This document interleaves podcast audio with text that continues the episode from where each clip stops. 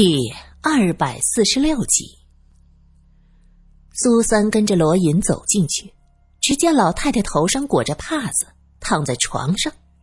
看到他们进来，他苦笑了一下：“怎么，你们可不是真心来看老婆子的吧？”虽然苏三不喜欢这个老太太，忽然被他直截了当的这么一问，也有些尴尬，急忙说道。老太太，你不用担心，那个观音像是被人动了手脚，其实并不是流下血泪来。是啊，那黑曜石的眼睛被人取下来过，然后塞进了一些红色的粉末，大约是烧香烧纸后，佛堂的温度升高，就变成红色的液体流出来。这不是什么血泪，你可以放心了。罗隐解释着，哼。其实从一见到二位，老婆子我就看出来，您二位可不是什么普通的游客。这么说，是有人故意捣乱呢？这观音菩萨的眼睛都敢动，这些人的胆子也太大了。老太太气愤的拍着床，丫鬟小茹急忙帮她顺着胸口。老太太，您别生气，这种人胆大包天，亵渎神灵。菩萨会惩罚他的，老太太，我看出来了，你平时一定是吃斋念佛，很虔诚。苏三问，老太太没有出声。小茹在一边说道：“那是自然的，我们老太太最慈悲，荒年的时候还施粥呢。”哦，是老太太施粥啊，还是程大先生施粥啊？罗隐饶有兴趣的问。小茹腾的一下涨红了脸，她分辨道：“这这有什么区别？当然，可能是老太太慈悲为怀，年景不好的时候省吃俭用拿出钱来施粥，也可能是老太太拿着程家的钱施粥啊。”好，你的意思是说我沽名钓誉，用程家的钱给我老婆子自己脸上贴金？是也不是。老太太抬起头，一脸的愤怒。罗隐微微一笑：“对，就这个意思。”老太太指着宁志国问：“你这客人好生大胆，还是快离开程家山庄吧。”我们是素云小姐请来的客人，而素云小姐才是程家真正的继承人。老太太。您开口，怕是无用吧？你自己也是寄人篱下呀。罗隐冷笑的。苏三发现，此时的罗隐说话格外的刻薄。他可好久没有见到这么刻薄、不给人面子的罗隐了。而且，这对面躺着的是个犯病的老太太，他要干什么？话虽这么说，但突然之间直接讲出来。确实是够伤人的，宁志国有些不敢相信的看着罗隐，刚要张嘴劝，就听到老太太狠狠的骂道：“那个小丫头，谁知道是不是真的素云呢？那个李律师不是什么好东西，那个女人离家出走十年，估计贞洁早就不在了。程家怎么能让这样一个人进门啊？不懂得三从四德，不懂得事情的轻重缓急。”带着程家唯一的骨血，是说走就走。哼，要不是那个月梅给程家生了个儿子，这程家可真是被他害得断子绝孙呐！老太太气愤的一口气说完，又开始咳嗽。小茹急忙给她喂水。老太太喘息平了，她看着罗隐说道：“哎，我都听见了。”你是上海来的探长，大侦探，哼，我知道是做什么的。好啊，我老婆子现在就委托你去调查大先生死亡一事。我怀疑是这个李律师合谋这个素云，为了谋夺家产害死了大先生。我要给我那可怜的外甥伸冤。事情变化的太快了。刚才这老太太还是罗隐怀疑的对象，可是现在呢，她竟然反客为主，要求罗隐调查程先生死亡的事儿。苏三瞪大了眼睛盯着老太太，他有些不敢相信事情会变成这样。老太太见苏三盯着他，以为是嫌弃自己是寄人篱下的没有钱，急忙命令小茹说道：“小茹啊，你将我的那个宝贝盒子拿出来。”小茹回身去两间爆出古色古香的红木匣子，老太太从怀里摸出钥匙，打开，只见里边亮闪闪的，全是各色的珠宝。哼，这可不是程家的东西，这都是我的铁戟。想我老婆子一辈子就攒了这么点东西。他说话间，将一个水润的翠镯子。和一对红宝石的凤钗拿出来，递给了小茹。这个你拿去，将来出嫁妆算我添妆了。罗探长，剩下的这些就是我的酬金，找出我外甥死亡的真相，这些都是你的。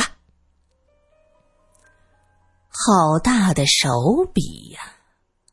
以罗隐的出身背景，没见过猪肉。总见过猪跑吧？只要扫上一眼，他就能知道这盒子里的珠宝是价值不菲。他看着老太太，对方也用充满期待的目光看着他。宁先生，你来作证，我铁玉凤绝不食言。苏三这才知道，原来老太太叫铁玉凤。宁志国有些激动，老太太，我是真没想到啊！原来你对老程这么好。哎呀，我之前呐还曾怀疑过你，是我老宁小人了。老太太微微一笑，哼，我老婆子这些年住在程家，别人都当我是养人鼻息，我早就习惯了。我都这个岁数了，还能活几年呢？也没个子女，要那么多钱做什么？就说我这盒子里的宝贝，就够我好好活着的。为什么要为了家产谋害自己的亲外甥啊？那既然心里没有鬼，为什么你一见菩萨流血泪就吓晕了呢？苏三还是忍不住问道。老太太叹了口气说：“哎，说出来，你们可能都不会相信，那是因为我一连三天都在做一个噩梦。我那外甥，他面无表情的看着我，突然眼睛里就流下了两行血泪，我当时就吓醒了，半夜跑到佛堂烧香求了好久的菩萨，可结果呢？”这样的梦连续做了三次，小姐呀，你想想，我这个岁数做这样的噩梦，我是心惊胆战。突然又看到梦中的真实情景出现，这一惊一吓的，我这把老骨头哪里吃得消啊？做噩梦。苏三突然想起当年郭姨妈家出现的事儿，铁老太太点点头，对。我在梦里问我那外甥，我说：“外甥啊，你有什么委屈，你就告诉我，我帮你讨回公道。”可他什么都不说，就这样看着我哭，那眼泪都是红的。我醒过来就琢磨，莫非我那外甥是叫人害了？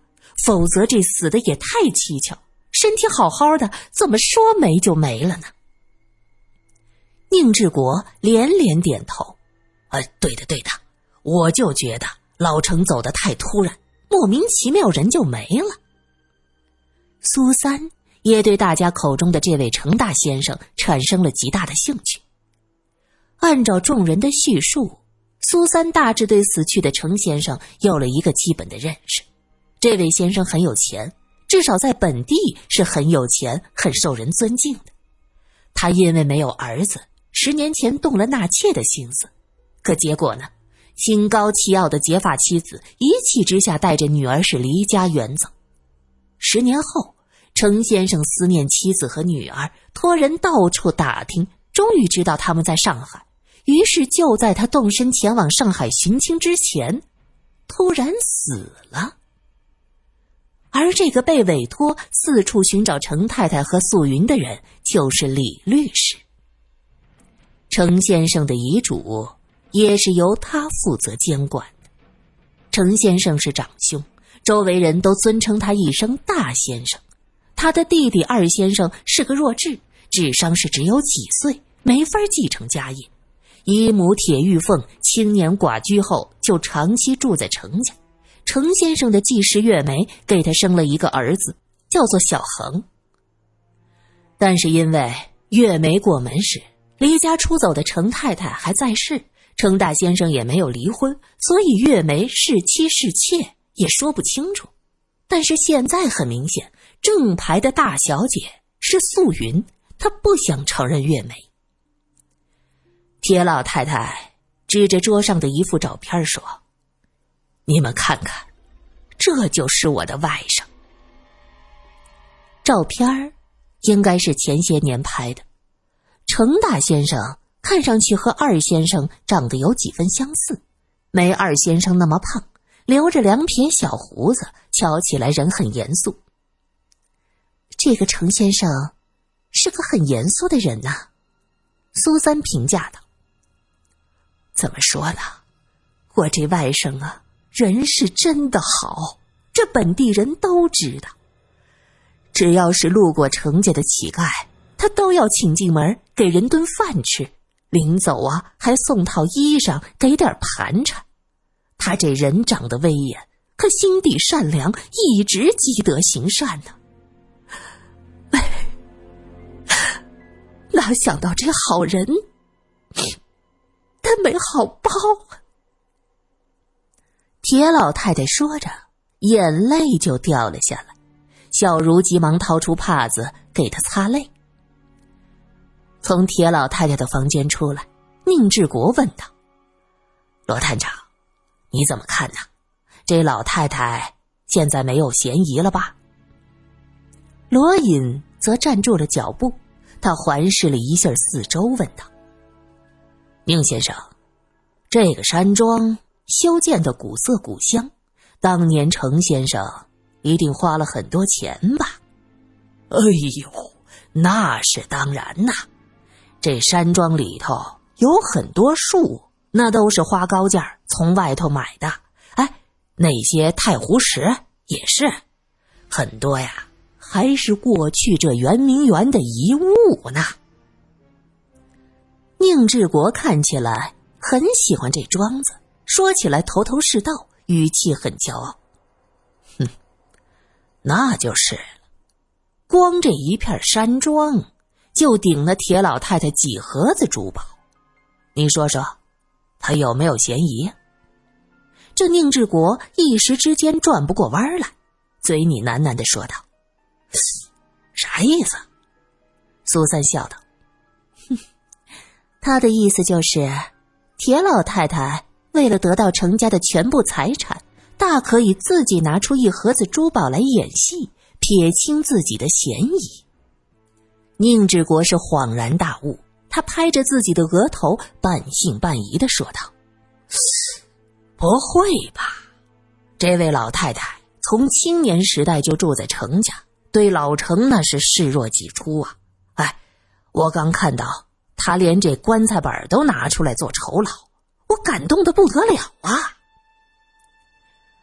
青年时代就寡居在程家，那时程家的主事人是谁？程大先生？罗隐问。哦，是老程的父亲，程老爷子。那会儿老程还是个十多岁的少年。哎，这个铁老太命不好。出嫁没几年就死了丈夫，又没有子女，就一直住在这儿了。后来二先生出事，程老太太过世，就一直都是铁老太太在照顾着二先生。